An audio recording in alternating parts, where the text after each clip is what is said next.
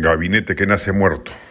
La designación de Aníbal Torres como flamante presidente del Consejo de Ministros y la negada conformación de un gabinete plural, tecnocrático, meritocrático y de limpia foja de servicios, ya la reiterada presencia del ministro e inefable ministro de Transporte nos ahorra comentarios,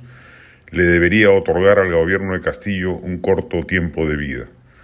ha persistido en el error de nombrar un equipo mediocre y sombrío como el apreciado en los sucesivos gabinetes Bellido, Vázquez y Valer. La derecha congresal, lejos de deponer las armas y extenderle un periodo de gracia al flamante gabinete, las va a levantar. Y probablemente tendrá compañía en el centro congresal que verá este gabinete con una mirada de decepción.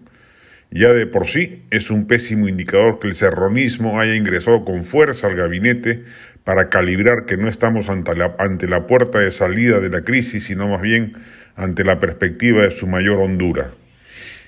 La incólume medianía del presidente Castillo exigía un equipo ministerial de otras características. Al parecer no le quedó claro al primer mandatario que necesitaba enmendar la plana para borrar cómo se estaba escribiendo el itinerario de su propia salida del poder se necesitaba la conformación de un gabinete de salida de la crisis, que lo primero que tenía que hacer era reconstruir las partes dañadas del Estado por obra y gracia de la cooptación corrupta y gris del entorno castillista. A renglón seguido se tenía que fijar claramente algunos parámetros mínimos de acción, y en ese sentido, más que exigencias ideológicas fuera de lugar, lo que correspondía era esperar lineamientos básicos estructurales, que se respetase por lo pronto la estabilidad macroeconómica y que los ímpetus reformistas y de cambio que un sector de la población espera se ciñesen a dos políticas públicas esenciales, la salud y la educación, sectores dejados a la mano de Dios a despecho de la bonanza fiscal disfrutada en los últimos 30 años. No obstante, se ha optado por todo lo contrario,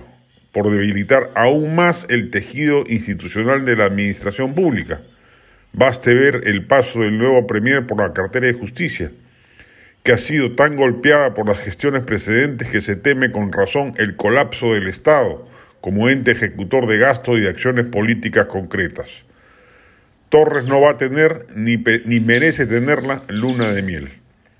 La pésima actuación administrativa del gobierno le deja mecha corta para actuar. No le va a ser posible recomponer los lazos con la clase política primero para lograr el voto de confianza y con la ciudadanía de inmediato para trazar un horizonte de gobernabilidad hasta el 2026 como correspondería constitucionalmente. Es el suyo un gabinete que nace muerto.